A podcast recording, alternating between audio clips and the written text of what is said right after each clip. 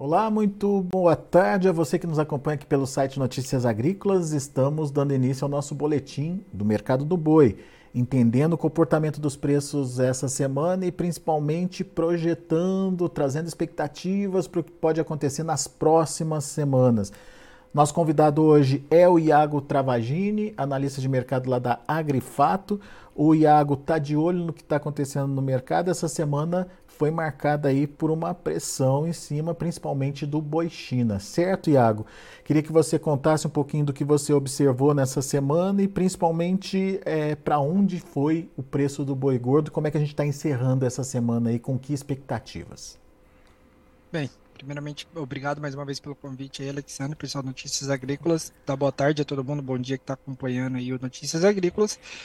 E bem, o que a gente viu nessa semana foi antecipado até mesmo, se a gente tivesse essa conversa na quarta-feira, um ambiente bem negativo na bolsa, né? A gente viu o preço recuando na bolsa, respondendo ao que aconteceu no mercado físico, no né? mercado físico, que estava ali uma relativa estabilidade de preço, né? A gente vinha até até a segunda semana de setembro, aparentemente talvez marcando um fundo de preço. Agora, principalmente durante essa Uh, esse começo de semana teve uma pressão mais negativa sobre os preços, os frigoríficos forçaram a queda um pouco mais e a gente viu, depois de muito tempo, o boi gordo aí voltando para casa dos, em São Paulo dos 285.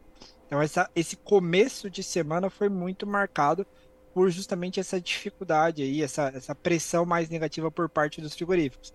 E aí os alegados motivos para essa pressão mais negativa são a gente está vendo a China querendo é, verdade, pagando muito menos pelo dianteiro do que pagava cerca de dois, três meses atrás. A gente está vendo também o mercado interno respondendo negativamente. O preço da carcaça casada até o final da semana passada era o menor preço de 2022. Tudo isso marcou e deu o tom do mercado até principalmente a quarta-feira.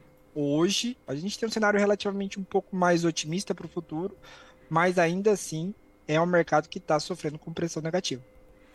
Bom, então o que, que mudou, Iago, é, de quarta-feira para cá e por que, que você está fazendo essa pontuação? Tá, vamos lá. A gente tem alguns motivos que deixam a gente um pouco, um pouco mais otimista, tá? A queda que se imprimiu sobre o dianteiro desossado, que trouxe o dianteiro desossado para casa dos 5.000, 5.200 dólares a tonelada, foi uma queda que, em grande parte, foi justificada pelo aumento de oferta de, de, de, bovinos, principalmente no Brasil, né? Isso forçou a oferta e, consequentemente, os importadores foram baixando o preço, mas também o preço do yuan chinês, né? Que ele bateu ali o menor patamar dos últimos 15 anos, foi uma queda aí no ano que já beira os 11, 12%, e estava um movimento de queda muito intensa frente ao dólar. E isso acontecendo com várias moedas. A gente viu a libra, esterlina, o euro perdendo muito valor também. Isso pressiona e diminui o poder de compra dos importadores, né? É, um, é um, uma ótima notícia para exportador, mas para importador costuma não ser uma notícia muito boa, porque fica mais caro comprar. Dentro disso, principalmente a partir de ontem, a gente começou a ver o governo e os bancos chineses começando a atuar para vender dólar e comprar yuan, né? deixando o yuan um pouco mais valorizado. Isso já aconteceu ontem. Então, tem um processo de valorização do yuan chinês e também dentro do mercado interno, né? A gente tem o início de mês aí para outubro, depois de bater esses 17,80 no preço da carcaça casada do boi castrado em São Paulo, a gente começou a ver uma leve recuperação, principalmente a partir de quarta e quinta-feira, enquanto e que a gente já viu a carcaça casada sair dos 17,80 e vir para 18,20. Então, é esse contexto um pouco mais positivo que pode sim vir a resultar uma melhora do boi gordo, mas ainda assim, como a gente falou, é, a gente está vindo de um cenário bem negativo para o boi gordo e que se é, é, não tiver uma resposta muito boa da demanda, provavelmente a gente não vai ver grandes melhoras no preço do boi gordo agora de curto prazo. Pois é, mas como é que foi o comportamento do pecuarista diante dessa pressão nos preços aí, Iago? Então, a gente até semana passada viu uma escala bem, bem, bem mais alongada, né? A gente viu uh, escalas batendo na verdade, principalmente até meados de agosto, ali, escala de 14, 15, 16 dias, principalmente em São Paulo. E com essas quedas contínuas, as escalas foram recuando aos poucos, mas ainda assim bastante bastante alongadas para a média, média dos últimos quatro anos. E agora, depois dessa nova queda, a gente começou a ver o encurtamento das escalas de abate, principalmente no estado de São Paulo. A escala de abate em São Paulo chegou e ficou abaixo dos 11 dias, né? Ali está na média de 10,8, mas enfim, é a primeira vez que fica abaixo desse patamar de 11 desde julho de 2022. Então, começa esse também é um cenário que assim, é um contexto que dá mais apoio para uma perspectiva positiva. Fazia muito tempo que a gente não viu uma escala em São Paulo abaixo de 11 dias, e isso aconteceu ontem. Então, é um cenário que a gente vai ter que observar, obviamente, para cravar, mas também dá um contexto mais positivo diante dessa, dessa relutância do produtor, do pecuarista, em entregar cada vez a preços mais baixos. Né? Ele vai se começando a ficar mais relutante em entregar seu animal, principalmente agora que a gente tem as voltas das chuvas, né? então vai ficando mais difícil para a indústria comprar é, do, do pecuarista, ele vai se tornando mais, mais resistente a novas quedas, digamos assim. Agora, qual que é a força que ele tem para manter esse movimento, Iago? Eu pergunto porque a gente está tá no momento de de pico de oferta de animais de confinamento, né?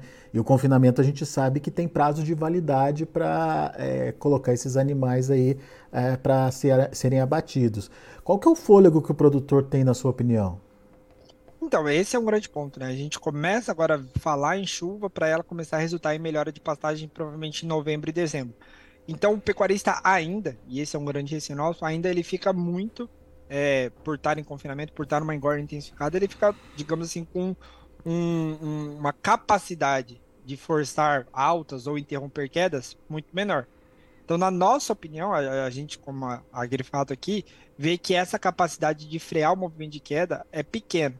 Então, assim, a gente fica mais reticente de que essa queda, é, é, essa alta, digamos assim, possa acontecer. Mas ainda assim, a gente já está basicamente passando por quase três meses consecutivos de desvalorização do boi gordo. Né? A gente já vem numa queda aí, principalmente a partir de julho. Então, os animais que, assim, que, que começaram a ser confinados a partir de agosto já vieram com uma perspectiva mais negativa, e isso pode começar a impactar a oferta.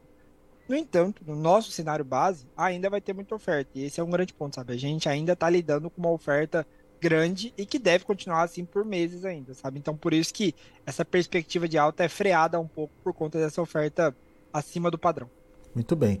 É, então, temos essa questão da oferta para ser analisada, mas daqui para frente, o que a gente pode esperar da demanda? Esse, essa China patinando ou negociando, como você é, bem colocou aí, é, pode ser um problema. E a demanda interna, que é, até agora não apareceu, a gente está desde agosto esperando essa demanda interna acontecer e, e, até agora não veio. Ela vai aparecer de fato e ela teria força para mudar esse cenário é, de precificação da arroba. O que está acontecendo com a carne hoje, que você é, é mostrou muito bem, é, evoluindo de 17,80 para 18,20, pode chegar na arroba nos próximos dias? Várias perguntas aí para você, Iago.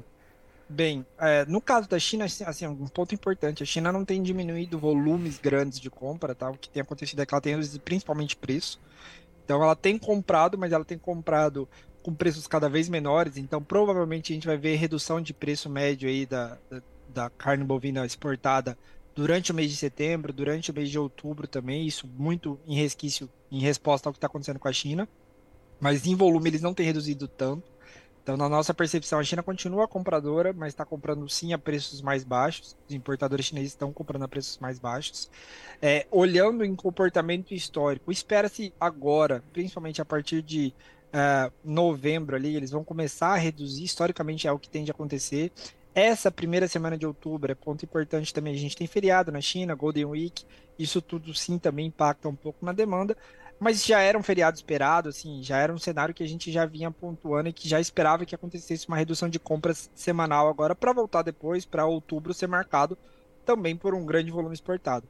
Acho que a China, o grande problema hoje é justamente a moeda e o preço que a gente vai vender para eles. Mas existe demanda ainda para carne bovina. Ponto.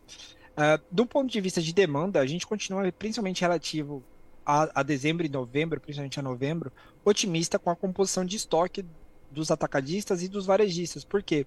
Historicamente, quando você olha a, a, pesquisa mensal de comércio, você vê que as vendas, o volume de vendas no varejo cresce em torno de 20 a 25 pontos percentuais em dezembro.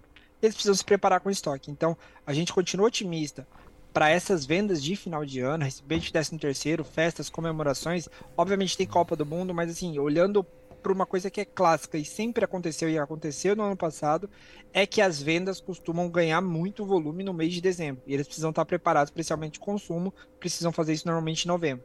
Então, isso sim é um, um, um gargalo e que pode motivar melhora de preços tanto para carne quanto para o boi gordo. É, essa alta que a gente viu agora de 17,80 para 18,20, ela pode sim trazer uma melhora de preço? Pode, mas ainda assim é muito cedo para cravar porque a oferta continua relativamente abastada. Para cravar uma melhora de preço do boi gordo, a gente teria que ver um encurtamento mais claro das escalas de abate, uma oferta mais enxuta. Por enquanto, essa recuperação de preço da carcaça, na nossa opinião, é uma recuperação relativa de margem. Uh, o, o, frigorífico, né, os pequenos e médios, eles não estão 100% estimulados a fazer a compra nesses preços atuais, mesmo com essa alta. Eles precisam ou de uma alta mais forte dos preços na carne no mercado interno, ou então de os preços do boi gordo se manterem ou irem um pouco mais para baixo. Bom, então é, me corrija se eu estiver errado, mas a perspectiva de reação de preço da arroba ao longo de outubro vai ficando cada vez mais difícil de acontecer, certo? É, basicamente precisa de um recuo de oferta. Enquanto a gente não vê esse recuo de oferta mais claramente, é difícil de acontecer. Assim, na nossa percepção, existe a perspectiva de melhora frente aos preços atuais, uhum. mas é uma perspectiva que vai depender, nesse momento, de uma recuperação de, de, de, uma, de uma diminuição de oferta, principalmente. Muito bem. É, e, e, você já pontuou que essa oferta aí está aparecendo, continua aparecendo, né? É, assim, ela aparece em menor quantidade, como eu falei, acho que agora, desde ontem, a gente começou a ver é, um encurtamento das escalas de abate mas ainda assim, como pontuei, é, é uma escala que está, comparativamente falando com outros anos, bem mais alongada. Boa. Iago, perfeita sua colocação. A, a, gente vai continuar observando aí a evolução do mercado e principalmente ficar de olho na semana que vem, que é começo de mês, aquela é, tradicional momento de melhora de consumo, até que ponto isso pode incrementar o preço da carne, até que ponto isso é, daria fôlego para frigorífico repassar para arroba. Aparentemente não tem muita força para isso acontecer, mas vai que a demanda surpreende a gente, né, Iago? E vai que a oferta aí também é, começa a patinar aí uh, daqui para frente. Então são dois é. fatores é. que a gente precisa observar, certo? É, exatamente. Acho que o que a gente vai ter que ficar ligado agora, e principalmente, é na composição de estoque e de oferta. Então, acho que o pecuarista que ficar de olho tem que ficar de olho no. Se ele tem abate programado para os próximos 15, 20 dias, né? Acho que nesse outubro ele vai ter que ficar de olho muito na oferta de animais, como é que vai ser o comportamento dela. Se é um animal para novembro e dezembro, eu ficaria mais confiante numa possível alta assim. Agora, é, um animal para os próximos 15, 20 dias, para falar em alta mesmo, para falar que o mercado está respirando e está com alta, somente se a gente vê um, um encurtamento das escalas mais robusto e mais intenso do que a gente tem visto agora. Agora é uma porta pequena que se abre, mas para falar de um deslanchamento de preço para cima nesse momento, a escala precisa ser mais claramente é, encurtada. Boa. Iago Travagini, obrigado mais uma vez pela sua participação. Volto sempre, meu amigo. É sempre bom te ouvir. Muito obrigado pelo convite, Alexandre, e até a próxima. Até a próxima. Tá aí Iago Travagini Agrifato aqui com a gente, trazendo um pouquinho do mercado do boi, as expectativas, as, as tendências, enfim, os cenários possíveis aí para a precificação. Tá mais distante, é, ver uma retomada do movimento de alta da arroba, pelo menos agora em outubro. No entanto, é, o Iago disse que isso é, poderia acontecer caso essa redução das escalas que foi detectada nos últimos dois dias, ela se concretizar e continuar acontecendo daqui para frente. Vamos aos preços, vamos ver como estão as negociações lá na Bolsa, na B3, Bolsa de Mercadorias e Futuro lá de São Paulo. Vamos lá. Novembro, R$ 306,20, reagindo, 0,53%. Dezembro, R$ 307,60, também com reação, 0,85%.